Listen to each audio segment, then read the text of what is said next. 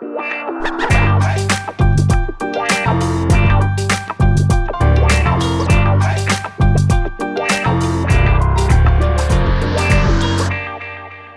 willkommen zu einer neuen Folge unseres äh, Schwein Podcasts zum Thema Baukultur. Heute geht es ein bisschen weniger um Baukultur im eigentlichen Sinne, sondern mehr um ja, Stadtentwicklung, vor allem unter einem Aspekt, nämlich unter dem digitalen Aspekt.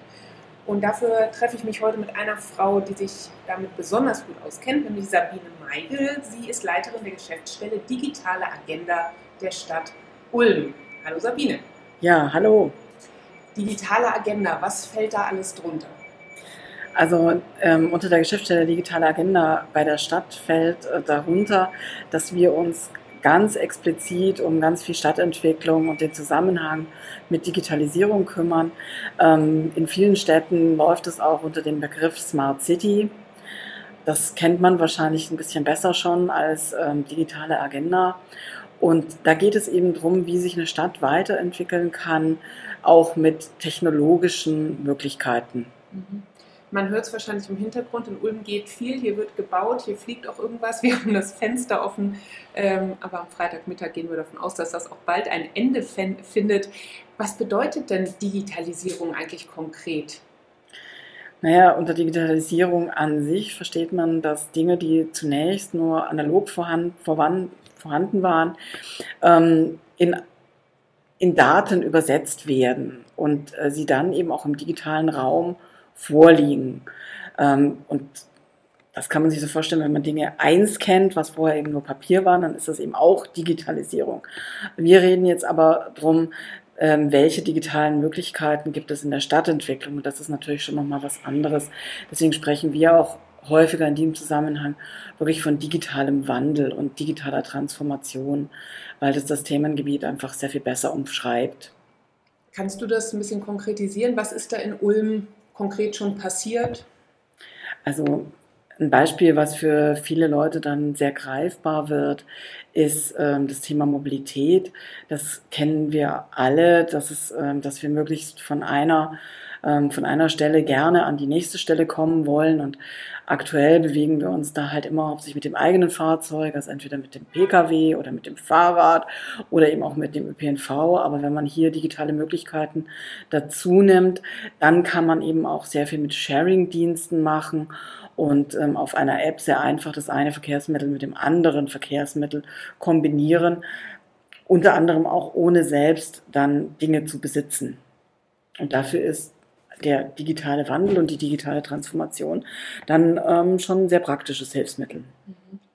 Das heißt, ähm, sage ich mal, ein Facebook-Auftritt der Stadt Ulm, das zählt jetzt noch nicht zur Digitalisierung, ein Carsharing-Angebot. Oder ich habe gesehen, es gibt jetzt auch irgendwie Mülleimer mit Sensoren, die irgendwas machen.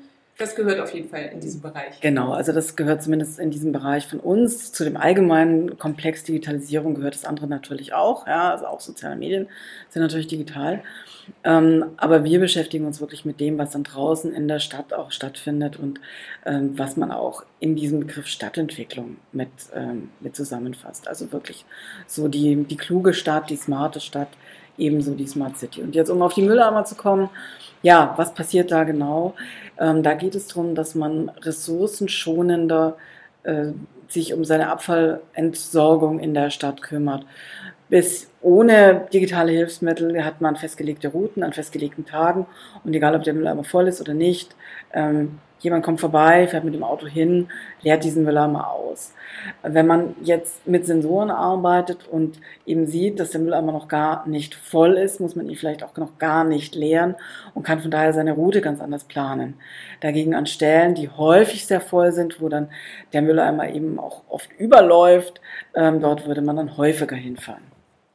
Du hast gerade schon angesprochen, es werden Daten erhoben. Ich meine, den Müll stört es wahrscheinlich nicht, wenn er gemessen wird, wenn er irgendwo reingeworfen wird. Mhm. Aber es gibt ja auch, weiß ich nicht, glaube ich, im Bereich Verkehrszählung, solche Geschichten. Es werden für die Digitalisierung, damit sie funktioniert, einfach eine ganze Menge an Daten benötigt. Wie siehst du das? Also sehr viel, was in diesem Themenkomplex Smart City erhoben wird, sind wirklich Daten, die nicht personenbezogen sind. Weil das, was wir uns vorgenommen haben zu steuern. Das sind dann Dinge, die eben, wo ein Auto gezählt wird oder ein Fahrrad gezählt wird, aber nicht wer auf dem Fahrrad sitzt und dort fährt. Ja, also es werden keine äh, personenbezogenen Daten ähm, gespeichert und dann verwertet. Oder wir verwenden sehr viel auch aggregierte Daten, wo viele Daten dann zusammengebracht werden und nur in der Gesamtheit dann auch gespeichert, weitergegeben und damit gesteuert wird. Ähm, das ist, glaube ich, der Unterschied zum Beispiel zum Sozialamt, wo man natürlich sehr viel personenbezogene Daten hat. Und das ist ja genau das, was wir eher nicht machen. Es geht um Umweltdaten, es geht um Verkehrsdaten, um Mobilitätsdaten, um Klimadaten. Ähm, ja, vieles, was man hier in der Stadt Ulm auch im Lora-Park zum Beispiel sieht. Mhm. Der Lora-Park, ein ganz junges Projekt. Vielleicht kannst du dazu kurz was sagen, hier direkt mhm. vor deiner nicht Haustür, aber Bürotür sozusagen. Genau.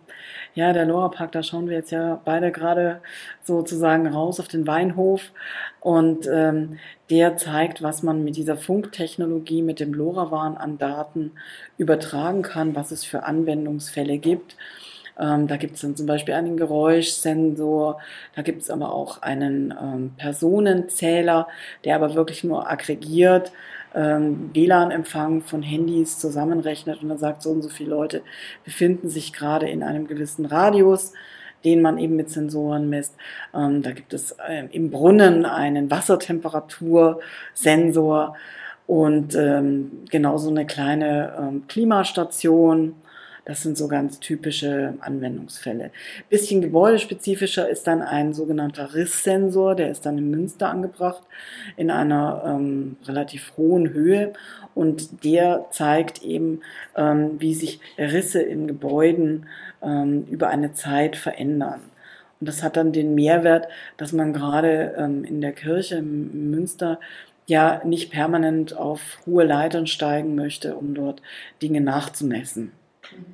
Das heißt, ihr habt hier so eine kleine, sag ich mal, Spielwiese direkt vor der Tür, könnt verschiedene Dinge wahrscheinlich mhm. ausprobieren, die natürlich, nehme ich an, ähm, mittelfristig oder längerfristig in der ganzen Stadt eingesetzt genau. werden sollten. Wem gehören denn diese Daten eigentlich, die ihr da erhebt?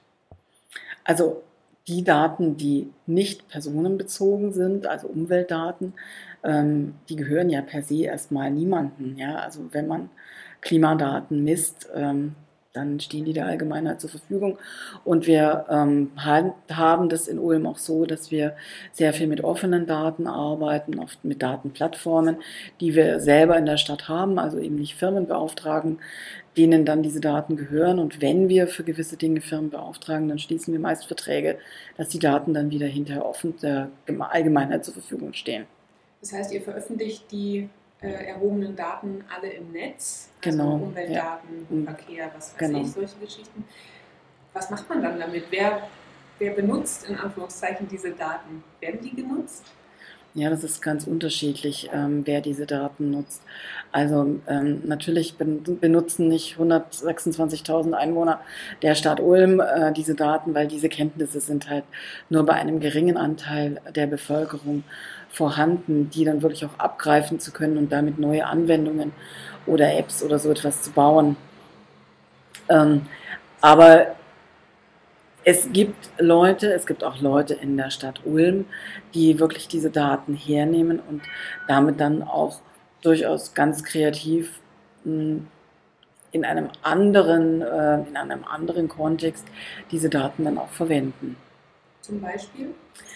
Ähm, also ein gutes Beispiel, was, was so die, die meisten Leute auch verstehen, ist, wenn man in einer Stadt ähm, offenlegt, welche Bäume stehen wo, so aus dem allgemeinen Baumkataster, dann kann man die zum Beispiel nehmen und ähm, eine Routenplanung machen für Birkenpollenallergiker ja, indem man diese Daten dann kombiniert mit Radwegen und sagt, naja, also auf der Radstrecke von hier nach dort ähm, stehen halt unglaublich viele Birken und die ist eben nicht so sehr zu empfehlen wie vielleicht Strecke B, ähm, wo sich dann mehr Buchen befinden oder mehr Kastanien. Und damit macht man durch einen Mehrwert für Allergiker. Ja. Die Allergiker müssen dann nur noch mitbekommen, dass es sowas gibt. Genau. Die Wege ähm, sind zwar sehr kurz in der Digitalisierung, aber es gibt halt auch ein Riesenangebot. Ja, ja, ein Riesenangebot. Apropos, was ich mich gefragt habe, also die, sage ich mal, Verwaltungsmühlen in einer Stadt, die malen ja manchmal relativ langsam und haben so einen sehr langen Zeithorizont. Zum Beispiel, wenn es um Flächennutzungspläne und sonstiges mhm. geht. Steht das nicht ein bisschen im, im Widerspruch zu diesem super schnellen Tempo der Digitalisierung? Ja, leider ja. Es ist, es ist wirklich ein Widerspruch. Auf der anderen Seite, wenn man die Daten dann mal äh, digital hat, dann sind sie natürlich auch einfach länger gültig. Ja. Wir beschäftigen uns sehr viel mit Echtzeitdaten, also mit Daten, die sich sehr schnell ändern, die über Sensoren erhoben werden. Ähm, und dazu kommen dann eben mehr so diese statischen Daten, die auch eine längere Gültigkeit haben, wie eben die Digitalisierung von einzelnen Flächennutzungsplänen, Bebauungsplänen, all sowas. Aber wenn man sich mal anschaut, wie sich Städte, auch vor allem Innenstädte, in den letzten paar hundert Jahren immer wieder wirklich mhm. extrem verändert haben. Also weiß ich nicht, im Zeitalter der Industrialisierung extrem viel wirklich produzierendes, mhm. qualmendes, rauchendes Gewerbe in der Innenstadt. Dann ging es, glaube ich, in den 60er, 70er, 80ern in Richtung Dienstleistungsgesellschaft. Dann entstanden auf einmal überall so Bürotürme. Was kommt jetzt? Das ist eine gute Frage. Vieles ähm, ist jetzt eher so ein Blick in die Glaskugel, wenn man da Dinge voraussagt. Aber wenn man die allgemeine Tendenz äh, des Sharing Modells ähm, sich vor Augen hält, dann wird es sicher sehr viel mehr auch zu Sharing-Angeboten im Bereich von Räumen und Flächen kommen. Und das lässt sich natürlich auch mit äh, digitalen Technologien sehr viel besser steuern. Ja, ja. Man, ich habe gelesen, dass ähm, man davon ausgeht, im Moment ein Drittel der im Zuge von Corona leerstehenden Geschäfte in Innenstädten nicht wieder nachbesetzt werden. Was macht man jetzt mit diesen Räumen? Man kann ja nicht überall einfach mhm. Wohnungen reinmachen. Die, die Gebäude sind ja gar nicht darauf ausgelegt zum Teil, oder? Ähm, jetzt sind wir natürlich äh, schon sehr wirklich in der Architektur drin.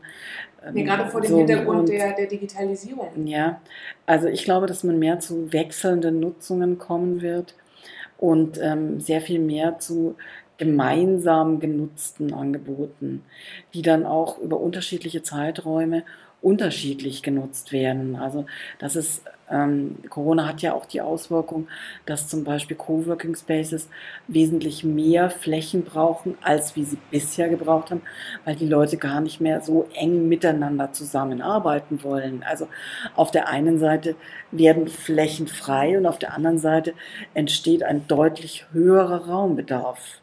Ja? Und ähm, dann wird man wohl sehr klug und sehr flexibel auch reagieren müssen in den Innenstädten, um unterschiedliche Nutzungen auch zuzulassen. Auch da macht sich sicher dieses, ähm, dieses Modell von Flächen gemeinsam zu nutzen, Flächen unterschiedlich zu nutzen, Flächen mit verschiedenen Raumbuchungssystemen dann auch ähm, unterschiedlich auszustatten und ähm, zu einem mehr gemeinsam genutzten Raum auch zu kommen. Wie so ein Ampelsystem, wo ich mhm. gucken kann, wie viele freie Plätze gibt es noch in dem und dem Coworking. Zum Beispiel, ja. Mhm. Glaubst du, dass die, also du hast gerade gesagt, man muss flexibel sein, kreativ sein, das sind zwingend, also jetzt nicht unbedingt Adjektive, die ich mit Verwaltung sofort in Verbindung bringe. Es gibt immer solche und mhm. solche. Können, was das angeht, Verwaltung auch was aus der IT- und Start-up-Branche lernen? Können die sich da was abgucken? Mhm. Naja, wir beide sitzen jetzt ja hier auch in einem Kreativraum der Verwaltung, so, den wir in, äh, in dem Zuge von der Erschaffung von der digitalen Agenda eben auch für die Verwaltung hier gegründet haben. Den gibt es jetzt seit einem Jahr, weil wir durchaus auch sehen, dass entsprechend den äh, Startups im Digitalbereich, die mit sehr vielen kreativen Methoden arbeiten, dass auch in etlichen ähm, Prozessgestaltungen in der Verwaltung, das sehr, sehr hilfreich ist, solche Dinge zu übernehmen, agiler vorzugehen, ähm, neue Methoden anzuwenden und dafür dann eben auch andere Räume zur Verfügung zu stellen, um dieses freie und flexible Denken zu ermöglichen. Und auch ein Stück weit vielleicht anzuleiten, vorzuleben, vorzumachen. Ne? Ja, natürlich, genau.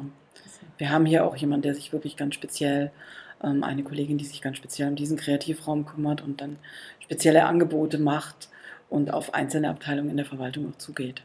Das heißt, man muss im Moment noch aktiv drauf zugehen oder rennen Sie euch schon die Türen ein? Nee, in Zeit von Corona rennt uns noch niemand die Türen ein, weil die Leute doch noch sehr vorsichtig sind. Ja? Ähm, viele Leute gemeinsam in einem Raum, das ähm, ist immer noch nicht so angesagt und das wird wahrscheinlich auch im Herbst noch nicht so angesagt sein wahrscheinlich nicht. Das ja. muss ich auch erstmal rumsprechen, was mhm, man hier machen genau. kann. Das ist, gibt hier Sitzsäcke und Wände, die man mal kleben kann und kreativ sein kann.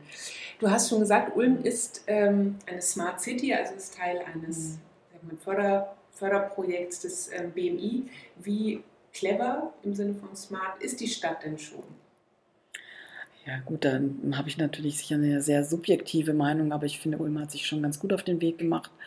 Und wir haben auch in den letzten zwei Jahren, wo wir uns um die Strategie gekümmert haben von der Smart City, ähm, haben wir auch schon sehr viele kurzfristige Sachen angestoßen. Es haben schon ganz viele Leute, unterschiedliche Organisationen, also nicht nur die Verwaltung, auch, ähm, auch die Wirtschaft, auch ähm, kleinere Unternehmen, kleinere Vereine, ähm, die Wissenschaft, ganz viele haben da schon mitgemacht und haben auch schon wirklich so Piloten mit auf den Weg gebracht. Nehmen wir als Beispiel mal die, die Stadtbibliothek, die hat ähm, in diesem Bereich schon wirklich viel erreicht, ist da ganz weit vorne dran.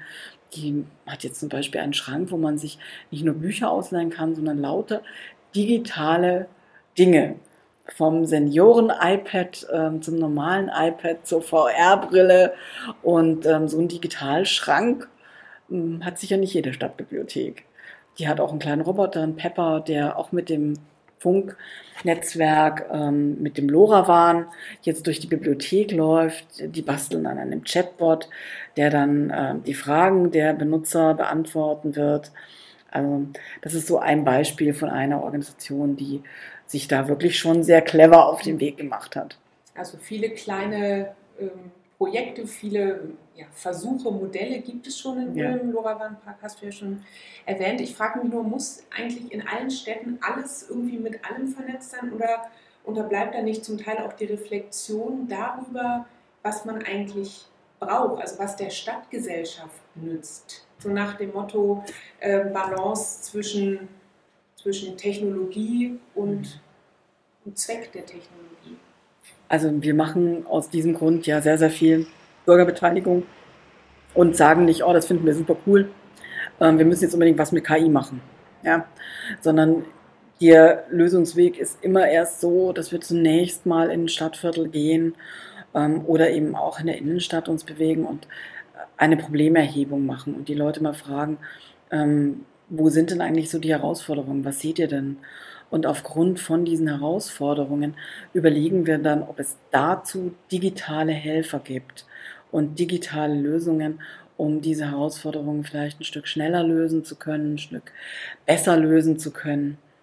Und äh, wenn man jetzt nochmal das Beispiel von der Stadtbibliothek nimmt mit dem Chatbot, dann ist dort eben die Herausforderung, dass die Stadtbibliothek gerne länger geöffnet hätte und sich gerne hinentwickeln möchte, ähm, dass sie eben über die normalen Öffnungszeiten, wo eben auch Personal vor Ort ist, ähm, dann als Ort zur Verfügung stehen möchte, wo man sich aufhalten kann, ohne etwas zu konsumieren. Und das ist, glaube ich, ein sehr, ähm, sehr großes Bedürfnis auch in, in der Stadt Ulm, dass man nicht immer nur ähm, sich im öffentlichen Raum aufhalten kann, wenn man etwas auch konsumiert, sondern man möchte auch draußen sein und Räume haben, ähm, ohne Geld ausgeben zu müssen. Dafür ist die Stadtbibliothek ein guter Ort. Mhm. Also nicht Technik um der Technik willen genau, zu zeigen, was man kann. Sondern so. das Problem ist sehr analog. Mhm. Mhm. Eine Sache, die in Ulm ja auch immer wieder ähm, zur Sprache kommt, auch weil der Oberbürgermeister Gunter Zisch das sehr lange eigentlich schon vor sich hertreibt, ist so, dass das gläserne Rathaus, E-Governance, ähm, diese Geschichten, kannst du mich da kurz auf den neuesten Stand bringen? Ich finde zum Beispiel, wenn ich was suche auf der Website der Stadt Ulm, ich bin verloren. Ich finde nichts. Wo kann ich mich als Bürgerin einbringen und informieren? Hm. Also, ähm also ja, in Hamburg zum Beispiel, Entschuldige, ganz kurz, gibt es ein Beispiel, das heißt, glaube ich, Melde Michel, also Michel nach der, nach der mhm. großen Kirche in Hamburg. Da kann ich super easy mhm. reingehen, eine Adresse angeben, hier sind Schlaglöcher, hier ist was weiß ich. Mhm. Und dann wird mir eine Riesenkarte angezeigt. Das ist also mhm. einfacher geht's nicht. Mhm. Wobei genau so einen Mängelmelder gibt es in Ulm auch, aber der ist halt auf der Homepage sehr gut versteckt. ja. Da unterstellen wir mal nichts. ja, also ähm, da hat man sich schon sehr früh auch drum gekümmert, gerade um diesen Mängelmelder. Das geht in Ulm wirklich ganz genauso. Und man wird dann auch informiert, wann der Mangel behoben ist und wie man da eben vorgeht. Ähm, jetzt dir hier so einen Link zu zeigen, das würde jetzt, nee, glaube ich, nicht viel bringen, aber es, es, ist, es gibt Möglichkeiten, genau. Mängelmelder ist eine, was gäbe es ähm, Man kann sich halt zum Beispiel auch ähm, sehr, sehr viel online beteiligen und seine Meinung abgeben ähm, zu verschiedenen Ideen, Projekten, was die Stadt gerade so umreibt. Das geht vom Parkraummanagement zur Landesgartenschau, ähm, wo man sich einbringen kann, auch online. Mm, es gibt auch sehr viel an Online- Buchungen von Terminen schon. Man kann auch schon ähm, sehr viel online bezahlen, unterschiedliche Dienste, die man in Anspruch nimmt. Ähm, was gibt es noch? Es gibt jetzt einen Online-Traukalender. Also wenn man heiraten möchte, kann man den Termin dafür jetzt ähm, online sich raussuchen und alles vereinbaren. Ja, also ich glaube, wir sind da auch in der Hinsicht ganz gut schon unterwegs. Es gibt viele Möglichkeiten, wenn man sie denn findet. Ja. Ähm, noch ganz kurz Thema Beteiligung, Bürgerbeteiligung. Mhm. Klar, wenn man das im, irgendwie im digitalen mhm. Raum in der Regel irgendwie in, in der Form von Livestream oder was macht, ist natürlich super, weil man dadurch viel mehr Leute erreicht, als wenn die alle erst ins Rathaus getapert kommen müssten. Aber schließt man dadurch nicht auch Menschen aus? Wie schafft man das, auch die anderen mitzunehmen, die mhm. noch nicht so digital mhm. unterwegs sind? Ja, weil wir da wirklich eine große Gefahr auch drin sehen, wenn man es nur digital macht. Deswegen sind wir jetzt sehr froh, dass wir die letzten drei Wochen ganz analog auf dem Hansen-Sophie-Scholl-Platz einen wunderschönen Bürgerbeteiligungscontainer stehen hatten, äh, den sogenannten Boxenstopp äh, als Mission für ein digitales Morgen ich finde, man muss wirklich immer beide Sachen machen. Und das war in den letzten eineinhalb Jahren unter Corona-Bedingungen sehr, sehr schwierig. Gerade diese normalen Formate, dieses vor Ort rausgehen, auf den Spielplatz gehen mit den Leuten, mit den Familien zum Beispiel reden oder in die Straßenbahn gehen und einfach mal eine Strecke mitfahren und dabei äh, mit Leuten ins Gespräch kommen. Das ging in den letzten eineinhalb Jahren halt alles nur sehr, sehr, sehr schwer. Aber genau darum geht es. Läuft. Ja, wir, wir versuchen wirklich eigentlich immer alles beides zu machen, so wie wir jetzt momentan eben auch digital hatten, digitale äh, Beteiligung und gleichzeitig eben drei Wochen mit vielen, vielen ähm, Leuten aus unserem Team von 8 bis abends 19 Uhr auf dem Hans-und-Sophie-Scholl-Platz gestanden sind und dort mit Leuten diskutiert haben. Also Ganz analog, echte Menschen. Genau, ganz analog, echte Menschen. Wahnsinn, dass es sowas noch gibt. Mhm. Sabine, dein Schlusswort. Was sind die größten Herausforderungen für die Stadt Ulm unter dem Gesichtspunkt Digitalisierung und Stadtentwicklung, diese beiden Themen irgendwie zusammenzukriegen? Was kommt da auf uns zu oder auf euch? Ja, die größten Herausforderungen sind, dass wir, glaube ich, in den nächsten Jahren sehr flexibel und ähm, sehr schnell sein müssen, weil die Corona-Pandemie hat keiner vorhergesehen, die Flutkatastrophe hat keiner vorhergesehen. Und ich glaube nicht, dass es ähm, wirklich so viel ruhiger werden wird in den nächsten Jahren. Und das erfordert ähm, gerade auch von der Stadtverwaltung immer wieder sehr schnelles, sehr flexibles ähm, Handeln. Und das ist nicht einfach. Und das, glaube ich, sind sehr, sehr große Herausforderungen, das alles so im Blick zu haben und dabei auch so eine nachhaltige Stadtentwicklung immer weiter voranzutreiben. Mhm. Jetzt, da es einen Kreativraum gibt mit Menschen, ja die sich damit auskennen, mit kreativer Arbeit, sehe ich da überhaupt kein Problem. Herzlichen Dank, Sabine Meide, für deine Zeit. Ja, vielen Dank für das Interview.